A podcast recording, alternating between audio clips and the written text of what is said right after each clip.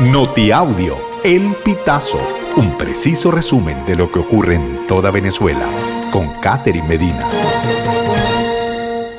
Saludos estimados oyentes. A continuación hacemos un repaso informativo por las noticias más destacadas hasta este momento. Comenzamos. Sistema Patria comparte los pasos a seguir para recibir todos los bonos. La verificación de actividad en el Sistema Patria incluye la validación de correo electrónico, número de teléfono y verificación de cuenta bancaria.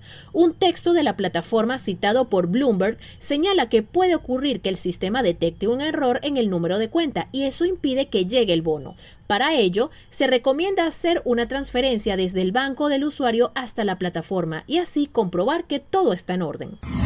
Tamara Adrián sobre los 33 detenidos en Valencia. Los delitos imputados son imposibles. La candidata a la primaria por el movimiento político Unidos por la Dignidad, Tamara Adrián, rechazó la manera de proceder de las autoridades por el caso de 33 personas que fueron detenidas el 23 de julio en un local nocturno en Valencia, Carabobo, por presuntamente estar bajo los efectos del alcohol y grabando videos para comercializarlos. A juicio de la abogada exdiputada a la Asamblea Nacional de 2015, y primera mujer trans electa a un parlamento en América. A dichas personas se les imputan delitos inexistentes.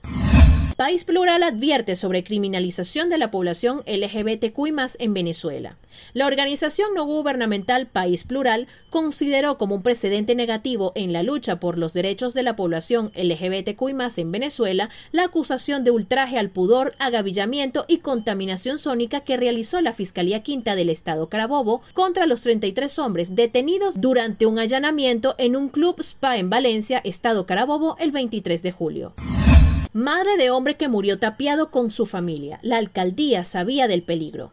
La madre de Anderson Cañizales aseguró que el alcalde del municipio Plaza del estado Miranda, así como los dos que lo antecedieron, estaban en conocimiento del riesgo en el que viven las familias que habitan en la parte alta del sector La Guairita de Guarenas, estado Miranda. Sin embargo, ninguno atendió el llamado de los vecinos. Esa indiferencia cobró la vida de Cañizales y de su familia el sábado 22 de julio, al caerse parte de la vivienda donde residían. Visa para Curazao. Países Bajos amplía cupo para solicitudes de venezolanos. En vista del incremento de solicitudes para viajar al Caribe holandés por parte de los venezolanos, la Embajada de Países Bajos en Venezuela amplió los cupos de atención para las solicitudes de visa. Ahora es posible agendar una cita en fechas comprendidas entre agosto y diciembre de 2023, cuando anteriormente se abría el calendario por dos meses. También aseguró que se atenderán 20 solicitudes por día, cuando antes se atendían 12. Estimados oyentes, este ha sido el panorama informativo hasta esta hora. Narro para ustedes Catherine Medina. Estas informaciones puedes ampliarlas en nuestra página web, elpitazo.net. También recibimos tus denuncias vía SMS o WhatsApp a través del 0414 230 2934.